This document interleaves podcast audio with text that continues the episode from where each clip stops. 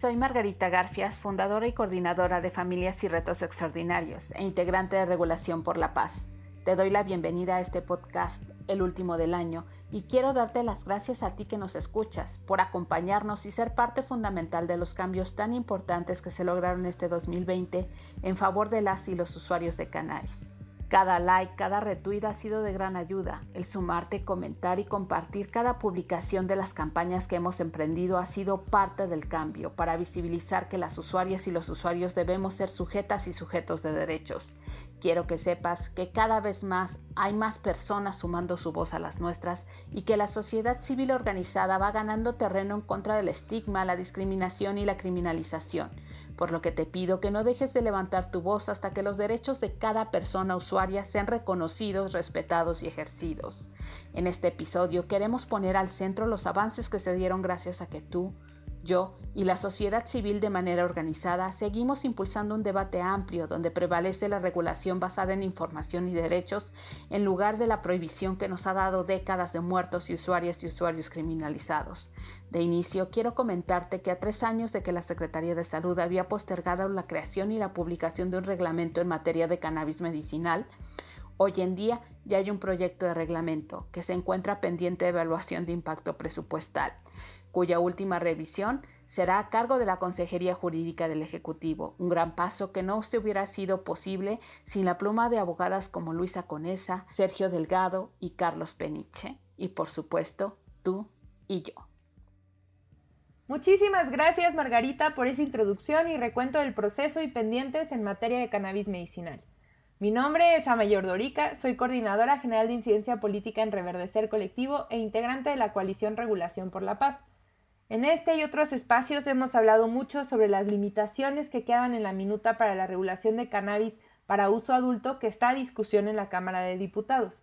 Y aunque es fundamental seguir exigiendo los puntos pendientes, queremos cerrar el año recordando la importancia de que sigamos participando para exigir lo que falta, haciendo hincapié en que nuestros esfuerzos sí han dado algunos resultados que no son menores.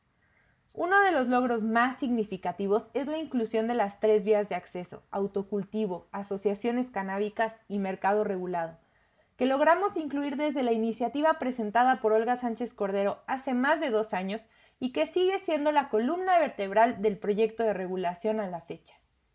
En materia de acciones afirmativas y reparación del daño, logramos incorporar durante varias versiones del dictamen límites a la integración vertical con la excepción para comunidades campesinas y ejidatarias, para evitar el establecimiento de prácticas monopólicas y fomentar un mercado más horizontal con perspectiva de justicia social. Lamentablemente en la minuta enviada a la Cámara de Diputados, la industria consiguió que se eliminaran los límites a la integración vertical por los que habíamos luchado. Sin embargo, la industria tuvo que trabajar contra nuestros esfuerzos y dimos una buena batalla. En este tenor, también logramos que el instituto tenga la obligación de apoyar a comunidades vulnerables y micro y pequeñas empresas con asesoría para acceder a las licencias que otorgará y a créditos de la banca de desarrollo y que mejoraran también los términos que establecen cuáles son estas comunidades beneficiarias de la acción afirmativa y que además incluyera a las mujeres como beneficiarias de estas acciones y medidas. Otra lucha importante ha sido la inclusión de un lenguaje no discriminatorio, en este tema conseguimos que se eliminara el término capacidad de ejercicio, que resultaba discriminatorio, y que se utilizara el término uso adulto para referirse al uso con fines personales en lugar de términos como uso lúdico. Uno de los temas en los que más coge a la minuta es el respeto al derecho de las personas usuarias. Si bien aún no hemos logrado eliminar la criminalización de la posesión de cannabis ni la equiparación de los espacios de consumo de cannabis con los espacios 100% libres de humo de tabaco, nuestro trabajo sí resultó en la eliminación de la discriminatoria prohibición y criminalización penal del consumo de cannabis por parte de mujeres embarazadas o en lactancia. En este tema también logramos eliminar los permisos para consumo y autocultivo y conseguimos que para el autocultivo se aumentara de 4 a 6 plantas por persona y de 6 a 8 plantas máximo por vivienda. Asimismo, conseguimos que se eliminaran los requisitos de barreras dentro del hogar en torno a nuestros cultivos y que no se aplique la trazabilidad y el testado como requisito para el autocultivo. En cuanto a las barreras de acceso para la participación de comunidades que se dedican al cultivo de cannabis hoy en el mercado legal de mañana, fue posible eliminar el requisito de comprobar el origen lícito de las semillas, incluir que se requiera en la ley que el instituto considere la situación de productores y sus características para los mecanismos de trazabilidad y que se disminuyan los requisitos innecesarios para el empaquetado y etiquetado sin perder los mínimos necesarios para la protección a la salud. Finalmente, aunque las y los senadores excluyeron totalmente lo medicinal y terapéutico de este proyecto, logramos que no quedara en la minuta la criminalización a cuidadoras y cuidadores de pacientes de cannabis medicinal. Si bien nos queda mucho camino por recorrer para lograr una efectiva regulación por la paz, el punto en el que arrancaremos la discusión el próximo año sin duda es mucho mejor gracias a la participación activa de la sociedad civil, así que sigamos atentas y participando. Si nuestra presión, los miedos, las nociones conservadoras y discriminatorias y los intereses de la industria podrán reducir aún más nuestros derechos. En cambio, si nos manifestamos activamente, podremos impulsar una regulación con perspectiva de justicia social y derechos humanos. Y para seguir levantando el ánimo y recuperando fuerzas, paso la palabra a Mariana, quien nos va a platicar sobre los cambios positivos que hemos visto para la cannabis en el mundo. Gracias a Maya por este recuento. Sin duda ha sido gracias a la sociedad civil y a todos sus esfuerzos que la regulación de la marihuana ha continuado avanzando en México, pero también en el mundo. Yo soy Mariana Sevilla, fundadora de México Regula, y les platico brevemente de los avances que hubo en el movimiento reformista en el mundo. Empecemos por Estados Unidos, donde el 4 de noviembre, resultado de sus elecciones, Nueva Jersey, Arizona y Montana aprobaron el uso adulto, mientras que Mississippi aprobó el uso de cannabis medicinal para pacientes terminales, y Dakota del Sur se convirtió en el primer estado en aprobar tanto el uso medicinal como el uso adulto en una misma elección. El 27 de noviembre, la Cámara Baja aprobó una iniciativa de ley que, de ser aprobada por el Senado norteamericano, descriminalizaría a nivel federal la marihuana, eliminándola de la lista de sustancias controladas, así como las penas criminales a la posesión, distribución y manufactura. Esta ley prevé un fondo de apoyo a programas y servicios destinados a apoyar a la población afectada por la guerra contra las drogas e impone un impuesto del 5% a los productos de cannabis que se depositaría a dicho fondo. Asimismo, instituye procesos para la eliminación de antecedentes de delitos federales relacionados con la planta. Al sur del continente, en Uruguay, el primer país en regular la cannabis a nivel nacional, modificó su ley para permitir la exportación de las cosechas producto del 2018 al 2020, mientras que en Argentina, el 12 de noviembre, se legalizó el autocultivo para uso medicinal, resultado de la lucha de organizaciones como Mamá Cultiva. Ahora los pacientes podrán acceder también a aceites y otros derivados de la planta mediante la venta en farmacias especiales y se amplió el acceso a todas las personas que tienen indicación médica y no únicamente a quienes padecieran de, epilepsia, como le establecía la ley del 2017. A nivel internacional, el 2 de diciembre, los países miembros de la Comisión de Estupefacientes de la ONU votaron a favor de eliminar de la lista 4 de la Convención Única de 1961 a la cannabis, reconociendo así su valor medicinal y en atención a la recomendación de la Organización Mundial de la Salud de enero del 2019. Si bien la cannabis continúa dentro de la lista 1 que se clasifican las sustancias que son muy adictivas o de probable uso indebido, junto con la cocaína, la heroína y el opio, este es un paso importante hacia la garantía del derecho de la salud de las personas. Por su parte, el Centro Europeo de Monitoreo de Drogas y Adicciones anunció el 16 de diciembre que el CBD no será considerado como narcótico dentro de la ley europea. Así vemos cómo va avanzando la regulación de la cannabis en el mundo, pero también hubieron grandes avances en el avance de la agenda reformista, Por ejemplo, en Colombia, el 25 de agosto, el senador Iván Marulanda presentó una iniciativa para regular la hoja de coca y sus derivados, con el fin de contribuir a la reducción de daños sociales, ambientales y económicos causados por el narcotráfico, mientras que en Oregon, en Estados Unidos, durante las elecciones de noviembre, se votó por despenalizar todas las drogas y se legalizó el uso de la psilocibina, sustancia activa de los hongos psicoactivos, para su uso terapéutico supervisado. Por su parte, Washington, D.C. aprobó la Iniciativa 81, la cual propone que la persecución de personas que posean enteógenos, o sea, plantas y hongos psicoactivos, sea la más baja prioridad de las policías y se hace un exhorto público a los fiscales para que no juzguen a las personas que las posean. Así vemos cómo la ola reformista poco a poco va avanzando en el mundo entero. Le paso los micrófonos a José Manuel para que nos platique de todas las actividades que realizamos durante el 2020 desde Regulación por la Paz. Muchas gracias, Mariana. Mi nombre es José Manuel García Vallejo, presidente de AMEM, Autocultivo Medicinal en México, y orgullosamente formamos parte de Regulación por la Paz. Yo les voy a hacer un breve recuento de todas las actividades que estuvimos realizando desde la coalición Regulación por la Paz durante este atípico año 2020. Comenzamos el año con el llamado a la acción nacional en pro de la regulación del cannabis, el encuentro se llevó a cabo en el Huerto Roma Verde, un oasis dentro de la ciudad. En dicho encuentro se sumaron más de 30 organizaciones y o personas de la sociedad civil que buscan un cambio en torno al cannabis. Se acordó como fecha el 4 de febrero para la actividad Protesta con Fiesta.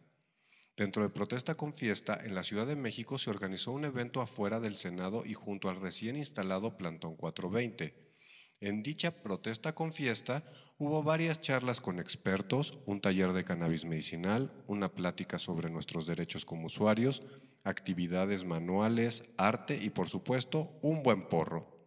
Todo con motivo del arranque de sesiones del periodo legislativo. Muchos otros estados también se sumaron. Hubo actividades en Querétaro, Estado de México, Baja California, Coahuila, Tlaxcala, entre otros. Así comenzó el periodo legislativo hasta que nos llegó la pandemia. Tuvimos que migrar del espacio público a lo digital. En esta metamorfosis logramos crear en abril nuevos espacios de diálogo con expertos, nuestros representantes y la sociedad en general. Se crearon los círculos de estudio, un espacio de estudio sobre el dictamen que se votó en el marzo pasado. Durante ocho sesiones se revisó con una perspectiva particular dicho documento, como es los derechos de las personas usuarias, el campo mexicano, los pacientes y muchos otros. Cerramos este ciclo de conferencias sobre el dictamen con una plática súper interesante con Julio Salazar y Víctor de México Unido contra la Delincuencia, en donde analizamos la jurisprudencia, los amparos y cómo esto influye en el dictamen. A su vez, realizamos varios toques de información, que son un espacio de diálogo para hablar sobre políticas de drogas con expertos y funcionarios públicos. Estrenamos este espacio platicando con Margarita Garfias de Retos Extraordinarios, donde se habló sobre los pacientes y el dictamen recién aprobado. La segunda charla fue con Rubén Díaz Conti de la Clínica Condesa.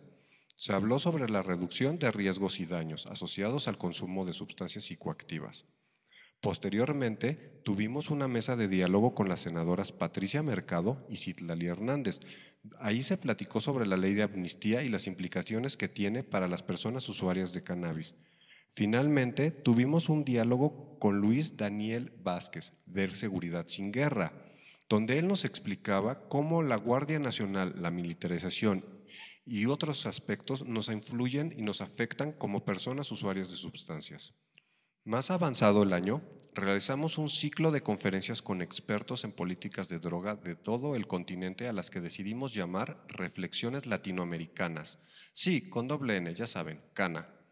Un diálogo para conocer las diferentes realidades que se viven en torno al cannabis en diferentes latitudes de América. Las reflexiones latinoamericanas comenzaron como un diálogo sobre el cannabis por América Latina, para dar como antecedentes sobre cómo están las cosas en todo el continente. Posteriormente, se habló sobre los derechos de las personas usuarias, del autocultivo y las acciones canábicas. En una tercera entrega, se habló sobre comercio justo y modelos de regulación. La siguiente reflexión fue sobre justicia social y reparación del daño. Y ya por último tuvimos una interesantísima charla con mujeres en la regulación y la producción del cannabis.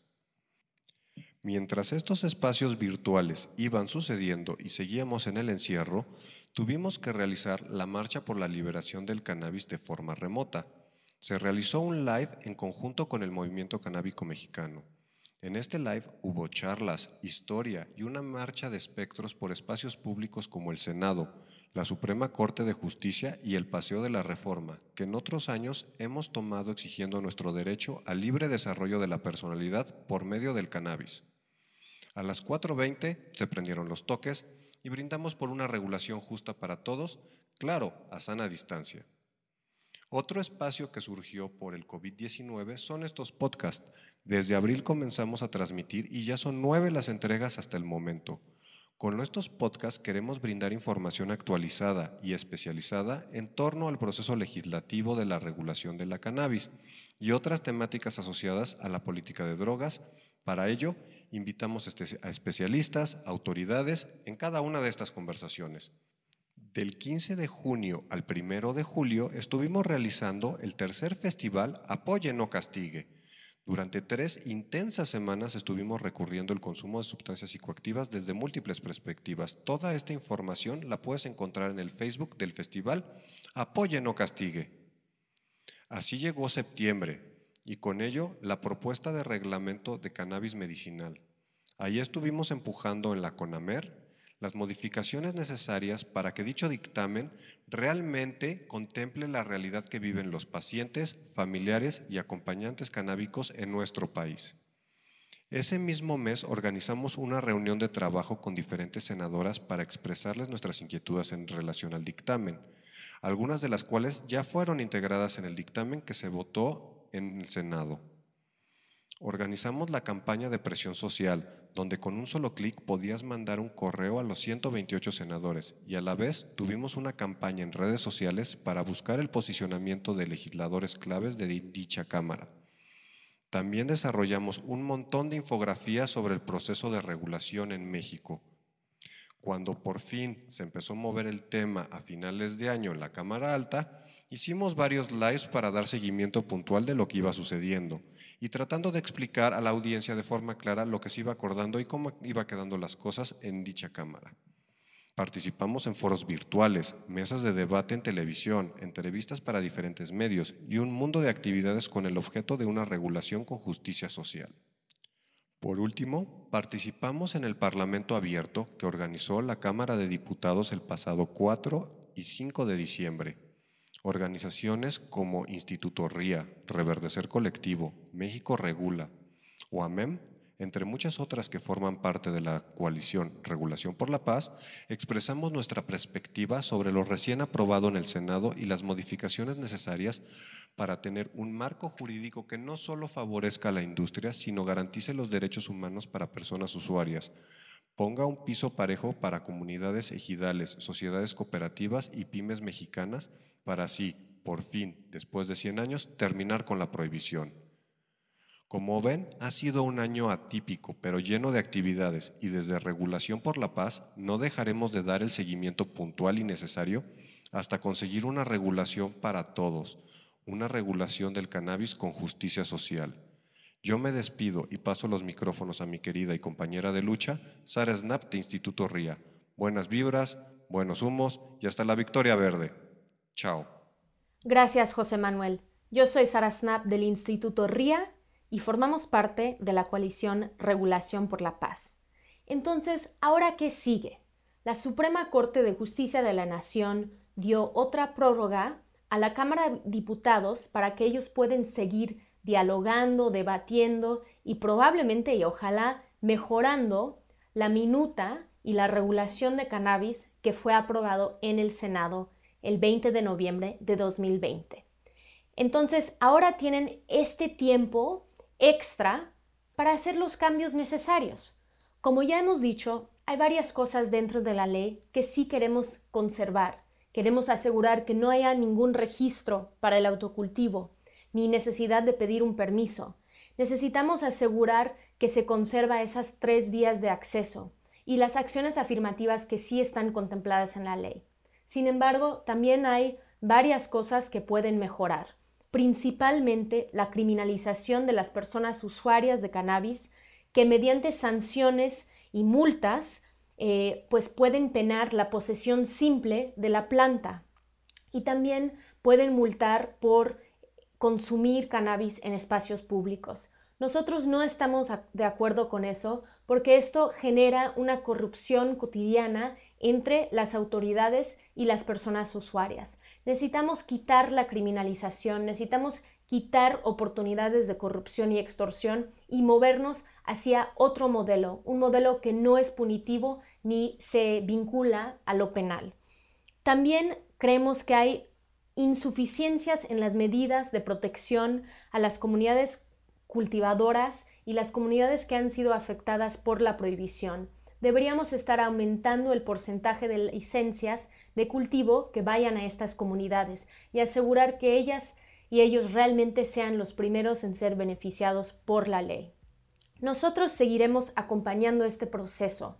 El periodo legislativo arranca a principios de febrero y nosotros estaremos muy atentos y exigiendo que las y los legisladores, primero en la Cámara y después en el Senado, empiecen a hacer, su trabajo desde el primer día.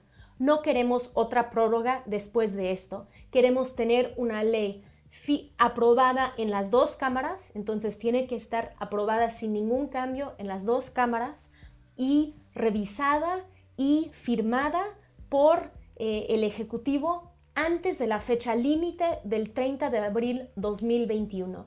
Ya no podemos esperar más. Nosotros hemos acompañado todo este largo proceso, no dejaremos de hacer eso. Sin embargo, también ustedes tienen un papel muy importante ustedes pueden hablarles a todas sus diputadas y diputados em, federales que ellos y decirles, estoy a favor de una regulación, pero quiero una regulación con justicia social.